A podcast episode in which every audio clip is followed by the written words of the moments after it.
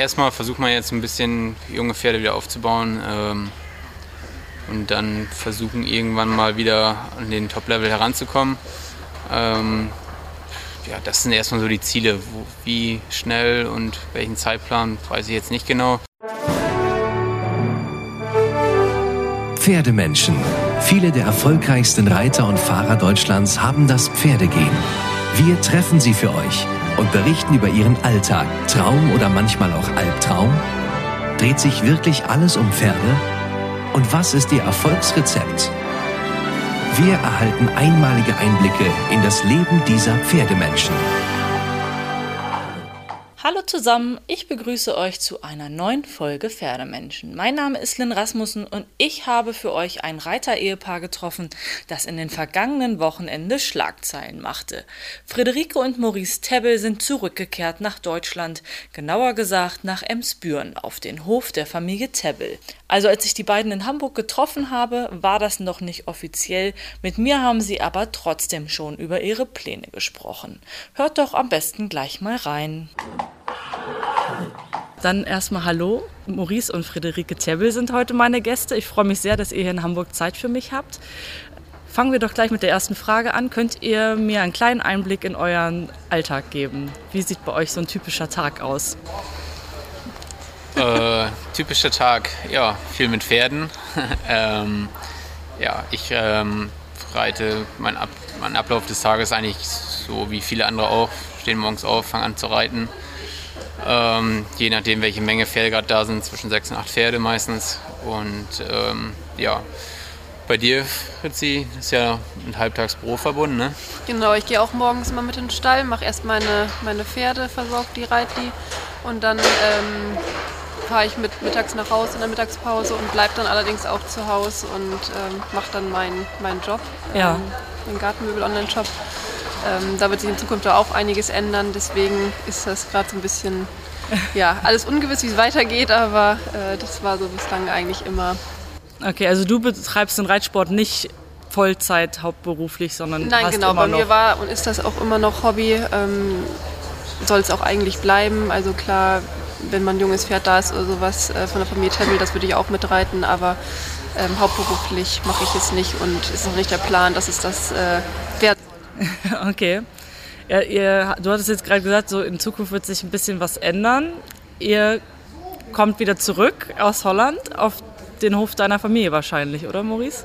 Ja, genau, wir gehen wieder zurück. Es haben sich ein paar Sachen geändert. Ähm, ja, manchmal kommen ein paar Sachen unverhofft als äh, gedacht, aber nee, wir hatten jetzt äh, eine gute Zeit in Holland, war zwar nicht so lange wie gedacht, aber ähm, ja, wir gehen wieder zurück und wir haben viele gute junge Pferde, die möchte ich ausbilden für den Sport und äh, ein bisschen Handel betreiben. Das ist auch einer der Hauptgründe, warum wir zurückgehen, dass man ähm, ja, ein bisschen mehr junge Pferde ausbildet und den Handel ein bisschen macht. Und ähm, ja, das versuchen, ähm, ja, wieder was Neues, dass wieder was Neues herankommt für den Sport. Mhm.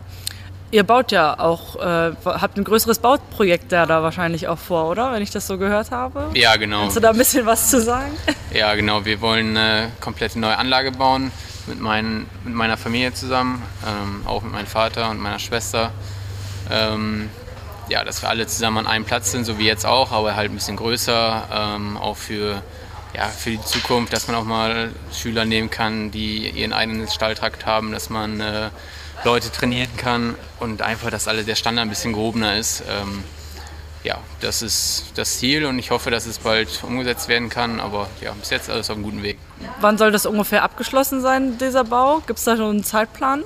Nee, jetzt durch Corona war alles ein bisschen schwieriger. Ähm, ist alles ein bisschen nach hinten gerutscht.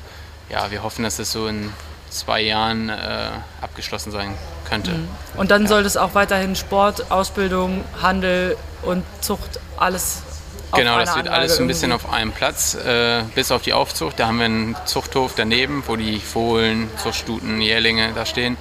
Aber sonst auf der neuen Anlage wird Hengstation, Ausbildungsstall, Turnierstall, Dressur, auch mit Fritzi. Ähm, Dann darf wir auch endlich einziehen. Ja. ja auf der jetzigen Anlage ist noch kein Platz dafür gewesen. Ich war beim anderen Stall. Aber Ach so, echt? Äh, wart ihr da gar nicht auf einer Anlage so? Nee. Funktioniert das nicht? Ich hatte in Kriegst du dann auch Emspüren in einem Dressurstall meine Pferde stehen. Ah, Das okay. war wirklich zwei Minuten von uns zu Hause entfernt. Ähm, aber das war einfach auf der jetzigen Anlage nicht. Kriegst du einen möglich. eigenen Dressurplatz auch, der dann immer als ja, Viereck ich krieg ein ist? 2060 Viereck. Ja, wunderbar. Ja, wenn dann richtig, genau. Ja.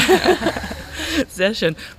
Reitest du denn auch mal die Springpferde oder andersrum? Tauscht ihr da mal? Irgendwie gibt's euch oder gibt es vielleicht mal so Tipps, wie man die vielleicht dressurmäßig besser arbeiten könnte? Oder Tauschen Nö. eher nicht.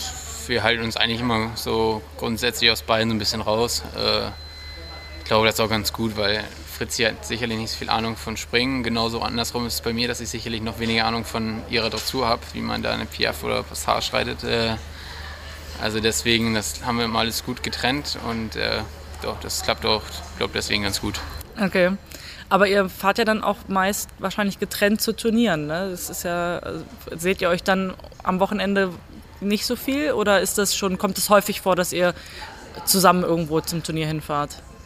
Das eher seltener. Ich bin jetzt in letzter Zeit öfters mal, mal mitgefahren. Das ist natürlich auch nicht immer machbar und immer möglich. Ähm, aber wenn es irgendwie geht, dann versuche ich das schon. Oder andersrum auch, wenn Maurice mal ein Wochenende kein Turnier hat, dann hat er auch mal versucht, mal einen Tag vorbeizukommen oder sowas. Aber eigentlich sehen wir uns schon relativ viel dafür. Okay. Und jetzt Promotipp. Reitsportfreunde aufgepasst. Aus dem Paragon Verlag gibt es einen neuen Podcast. Inside Reitsport gibt wöchentlich ein kurzes Update zu den aktuellen Themen aus der Reitsportszene. Hier erfahrt ihr in weniger als 10 Minuten, was ihr verpasst habt. Eine frische Folge erscheint immer mittwochs um 16 Uhr, kostenlos überall, wo es Podcasts gibt. Den Link zum Podcast findet ihr in der Beschreibung zu dieser Folge.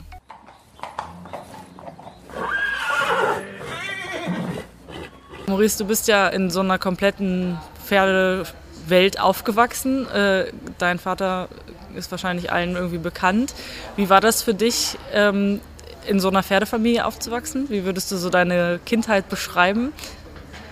Meine Kindheit, äh, ja, sehr pferdelastig. äh, nein, früher habe ich auch viele andere Sachen gemacht, Fußball gespielt lange. Ähm, aber es war schon immer der Fokus auf Reiten und da man in einer Reiterfamilie aufwächst, ist ja auch immer das, das große Thema da. Aber ähm, ja, ich bin aber auch ein Freund davon, äh, nicht äh, den ganzen Tag über Pferde zu reden. Also man muss auch mal andere Themen haben. Und ähm, ja, aber trotzdem bin ich natürlich mit den Pferden groß geworden, da reingewachsen. Und für mich gab es eigentlich nie was anderes. Und deswegen ist das auch jetzt so gekommen, wie es ist. Okay, das wäre jetzt die nächste Frage gewesen. Hattest du jemals einen Plan, irgendwas anderes zu machen oder das gab, stand einfach nie was anderes zur Debatte? Nee, nicht so wirklich. Äh, als, ja, wenn man noch jung ist und Fußball spielt, dann äh, dachte man natürlich, ja, oder ich werde Fußballer, aber das ist natürlich äh, auch nicht mal eben so gemacht. ähm, deswegen stand eigentlich nie was anderes äh, zur Debatte außer Reiten. Wie war das bei dir, als du äh, so Teil dieser Familie geworden bist? Wie hast du das wahrgenommen? Also zum einen bin ich ja zwar in keiner ähm, Reiterfamilie groß geworden, in dem Sinne, dass wir es beruflich gemacht haben, aber meine Eltern sind auch schon immer beide geritten. Wir hatten auch immer einen kleinen Privatstall, von daher kenne ich das in groben Zügen auch schon. Natürlich ist jetzt nochmal was ganz anderes, viel größer und ja, einfach die Präsenz des Pferdes ist doch nochmal ähm, mehr, als es bei uns zu Hause ist. Aber dadurch, dass es für mich im Endeffekt auch äh, ja, mein Leben, meine Leidenschaft ist, äh, ja, gefällt mir das super gut. Und man lernt ja auch immer vieles Neues dazu. Deswegen, es gefällt mir schon sehr gut. Und bist du dann an der Springreiterfamilie gut aufgenommen worden? Oder gab es da einen Spruch, wie, wie so schleppt Maurice jetzt hier einen Dressur-Tussi Ja, an also oder so? Spruch kriegt man schon immer noch ab und an mal, aber doch, ich wurde sehr, sehr gut aufgenommen. Also da kann ich mich nicht beklagen. Sehr schön. Maurice, wie war das für dich, so mit dem Namen deines Vaters? Würdest du sagen, der hat dir mehr Türen geöffnet oder hat es dazu geführt, dass du eher viel mehr, be dass die Leute mehr einen Fokus auf dich hatten und du dich noch mehr beweisen musstest? Mm, schwierig zu sagen. Also sicherlich, wenn man aus einer Reiterfamilie kommt, äh, wird schon mal ein Auge drauf geworfen, mehr als bei ähm, Nicht-Reiterfamilie. Und klar sind dann Erwartungen schon hoch, wenn man so einen erfolgreichen Vater hat. Äh, aber ich glaube jetzt nicht, dass es mir geschadet hat. Äh, ich glaube, wenn man nicht aus einer Reiterfamilie kommt und dann in den Sport rein möchte, ist es deutlich schwieriger als, als jetzt mit einem großen Namen da Also du glaubst, du hast eher Vorteile als Nachteile dadurch gehabt? Ja, doch. Oft das glaube ich schon. Ähm, auch dadurch, dass man halt ja, von klein auf mit zu Turnieren fährt und äh, man nimmt überall was mit. Bin oft früher mitgefahren, wo ich noch klein war und auch noch nicht so, also in den Alter war, um Größeres zu reiten. Ähm, da lernt man schon viel und man lernt die Umgebung, man ist nicht neu auf, irgendein, auf irgendein Turnier. Ähm, also das hilft schon, dass, dass man von jung auf da, da mit reinwächst. Also dein Vater hat dich dann auch immer schon gleich mitgenommen und du bist quasi so halb auf dem Turnierplatz schon ja, geworden. doch. Also man hat natürlich früher so oft wie es geht versucht mitzufahren und äh, es war als junger Mann oder junger, junger Sohn natürlich auch immer schön äh, dabei zu sein, wenn der Vater auf Turnier war und äh, ja, doch. Vor allen Dingen lernt man ja auch die Turniere ja direkt von klein auf kennen. Also ich sag mal, wenn du jetzt das erste Mal Aachen reiten darfst und das erste Mal wirklich da bist, äh, ist das glaube ich nochmal viel, viel krasser, als wenn du schon sag mal, zehnmal da gewesen bist, zum Gucken äh, Nationenpreise gesehen hast und ist natürlich auch was anderes, wenn du selber reitest, aber es ist natürlich schon mal gut, wenn, du, wenn man nicht ganz neu auf sowas. Mhm, wenn die Atmosphäre schon ja. irgendwie schon mal aufgenommen wurde. Ja, so, genau, ne? wenn man das schon mal ein bisschen mitgekriegt hat, ist nicht vom Nachteil. Ja. Wann war das für dich klar, dass du das beruflich machen willst? Ziemlich früh. Äh, ja, weiß ich gar nicht. Also eigentlich stand nie was anderes richtig äh, zur Debatte, außer dass ich, dass ich Reiter werde. Ähm, ja, darauf habe ich es in der Schulzeit auch schon drauf angelegt. äh, Also das- immer nur montags bis donnerstags der Ja, da, war, da musste man ja auch schon mal öfters weg und gut, Schu Schule ähm, war eh nicht so mein, mein Lieblingsgebiet. Also von daher war es ziemlich früh klar, dass ich äh, Springreiter werden will, ja. Okay. Und du hattest nie den Plan verfolgt, das hast du ja eben auch schon gesagt, das komplett hauptberuflich Vollzeit zu machen. Nee, also ich habe von meinen Eltern äh, wirklich also alles ermöglicht bekommen, äh, was bei, bei uns, sage ich mal, ähm, mit den Pferden möglich war. Die einzige Bedingung war halt immer nur, dass es hieß, bitte mach es nicht beruflich, mach was Ordentliches. und daraufhin habe ich halt äh, nach meinem Abitur auch erstmal einen Bachelor und einen Master gemacht und bin dann, wie gesagt, äh, im Unternehmen eingestiegen und habe das Reiten immer nebenher gemacht. Äh, Das hat mir auch immer Spaß gebracht, aber ich weiß auch nicht, ob ich der Typ dafür wäre, jetzt zehn Pferde am Tag zu reiten. Ich glaube, dann würde ich irgendwann auch wirklich die, ja, den Spaß und die, von die Leidenschaft einfach so ein bisschen verlieren. Aber Fritzi wollte auch nie einen Springreiter heiraten, also weiß man nie, was noch kommt. Das stimmt allerdings. Also das war schon, stand schon auf deiner Liste, er sollte nicht Springreiter sein. Ja, dann, das war wirklich. Äh, wie ist es dann gekommen, dass du zu Maurice gekommen bist? Also wie habt ihr euch kennengelernt? Wie ist das passiert? Wenn du es nicht darauf angelegt hast. Kennen tun wir uns ja schon lange eigentlich, ne? ja, also aus dem Jugendsport, so deutsche Meisterschaften, Presserbesten und sowas, da hat man sich ja immer mal gesehen. Maurice ist ja eine ganze Ecke jünger als ich. Ähm, Von daher stand das also damals auch wirklich nie zur Debatte, dass wir irgendwann mal heiraten werden. Ja, und dann hat sich das irgendwann, haben wir uns ein paar Jahre aus den Augen verloren. Und dann, ähm, ja, Ging es ziemlich schnell alles. dann ging es ziemlich schnell alles. Ja. Ja, wenn es passt, ist doch alles gut. Bis Aber jetzt passt noch. Sag das nicht so mit Einschränkungen. Wie kriegt ihr das hin, so das zu managen? Also wie würdet ihr sagen, was ist so eure Strategie, ähm, Ehe und Leistungssport äh, so unter einen Hut zu kriegen? Ich sag, das muss man auch ein bisschen trennen alles. Also ich finde es gut, dass Fritzi jetzt keine Springreiterin ist. Ich glaube, das wäre deutlich schwieriger dann. Würde dir das schwerfallen, deine Frau auch als Konkurrenten zu haben? Oder? Nee, gar nicht. Gar nicht. Aber, Ich glaube, er hätte ähm, Angst, dass er mich trainieren müsste oder so. Ja, das, das ist, glaube ich, schon schwierig. Also wenn man jetzt einen Ehepartner hat, äh, den gleichen Sport macht, aufs gleiche Level und dann äh, der eine ist vielleicht besser, der andere ist ein bisschen schlechterer oder was heißt schlechterer, aber ein bisschen hinterher oder was auch immer. Gerade nicht die passenden Pferde. Also es ist schon, glaube ich, dann schwer, das mit Training und Ehe und gemeinsam Geschäft zu machen. Also klar gibt es auch Beispiele, wo es klappt, aber ich glaube, ich finde das schon ganz gut so, dass Fritzi ein Dressurlager ist und ich da nicht so viel Ahnung von habe, dass ich ihr helfen muss. Okay, also das ist eure Strategie, einfach das Ja, komplett. das Gute ist einfach, dass wir beide das Thema Pferd natürlich viel bei uns im Leben ist und dass jeder das nachvollziehen kann. Ähm, aber wie gesagt, wir haben auch genauso gut unsere eigenen ähm, ja, Abteilungen im Leben, wo der andere sich komplett raushält. Und äh, ich glaube, diese Balance ist eigentlich sehr gut. Okay. Und wenn ihr dann mal gemeinsame freie Zeit habt, verbringt ihr die dann mit den Pferden oder gibt es noch andere Leidenschaften oder Hobbys, die ihr miteinander teilt? Oder Nö. Wenn wir mal Zeit haben und kein Wochenende kein Turnier, verbringen wir Zeit auch viel mit Freunden, äh, wo es auch um andere Themen geht oder man fährt mal weg, aber gut, so viel freie Zeit ist ja auch nicht. Äh, aber ja, was meinst ja, du? Irgendwie sind wir immer schon viel gut unterwegs. Ja. Und halt wirklich in der Freizeit einfach, dass wir uns wirklich mit Freunden treffen, essen gehen, ja. dass man einfach die gemeinsame Zeit dann so ein bisschen nutzen kann. Ja, wir haben schon immer irgendwie ist jeder Tag anders. Und ist es dann auch so, dass euer kompletter Freundeskreis auch aus Reitern besteht oder funktioniert das, Freundschaften aufrechtzuerhalten mit Menschen, die dem Thema Pferd überhaupt nicht so richtig was anfangen können? Teils, teils. Doch, teils, teils. Ähm, ich habe natürlich viele Freunde im Reitsport. Ich in jungen Jahren ja auch fast jedes Wochenende oder irgendwo auf großen Turnieren war oder selber geritten bin und dadurch äh, ist man am Wochenende nicht so viel zu Hause und hat, klar hat man auch Freunde von damals vom Fußball, aber ähm, ja, schon, schon der größte, große Teil vom Reiten und bei Fritzi ist es halt ein bisschen ausgeglichener, weil Fritzi ja viel zu Hause war und studiert hat und ja, also ich meine, ich bin ja damals ähm, für Maurice quasi von Hamburg aus nach Emsbüren gezogen und habe natürlich da auch meine ganzen Freunde, Familie so ein bisschen. Von Hamburg nach Emsbüren, das ist natürlich ja, das auch ist echt schon eine schöne Steigerung.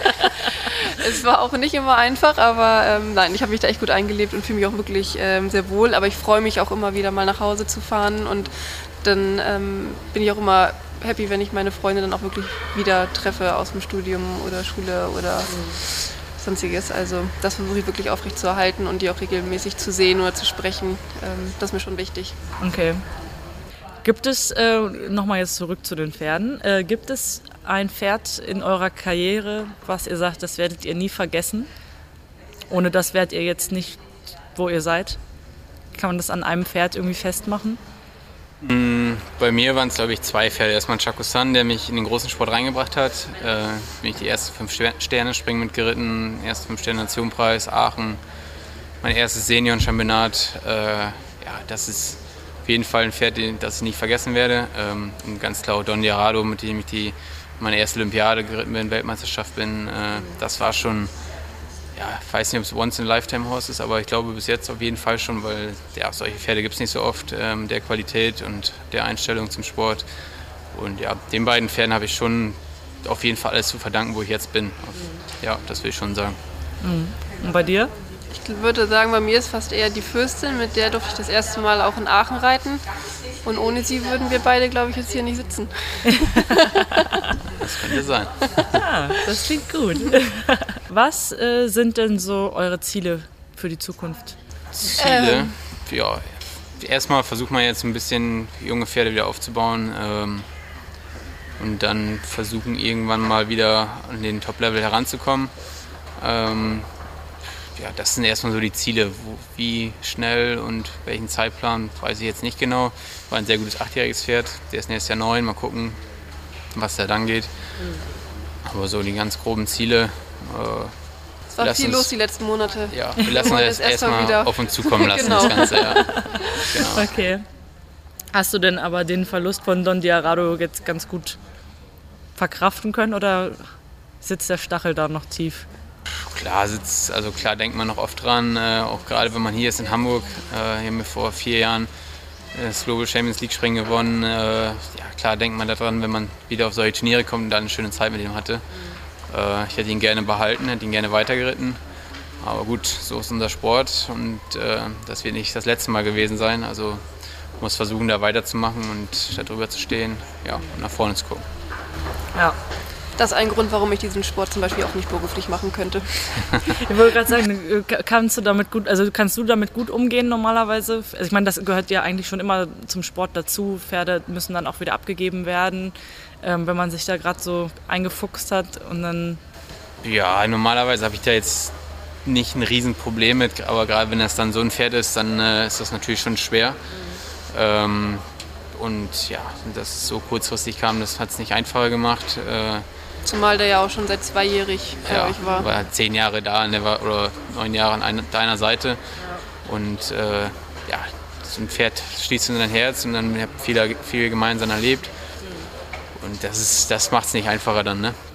Aber ich, kann, ich bin da ganz auf deiner Seite, ich kann das gut nachvollziehen. Ja, dass für das mich wäre das gar nichts. Schlimm ist. Also, na gut, dann sind wir auch schon am Ende. Ich danke euch für eure Zeit. Danke. Ja, danke. So, das waren Maurice und Fritzi Tebbel. In zwei Wochen habe ich eine ganz besondere Folge für euch. Ich habe Albert Darboven gesprochen.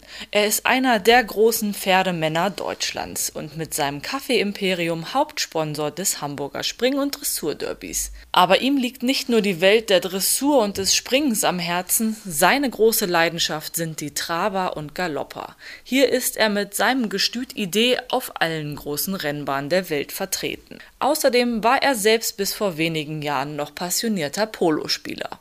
Also ihr solltet diese Folge auf keinen Fall verpassen. Bis dahin folgt doch gerne unserem Kanal und teilt die Folgen. Ich verabschiede mich bis in zwei Wochen. Pferdemenschen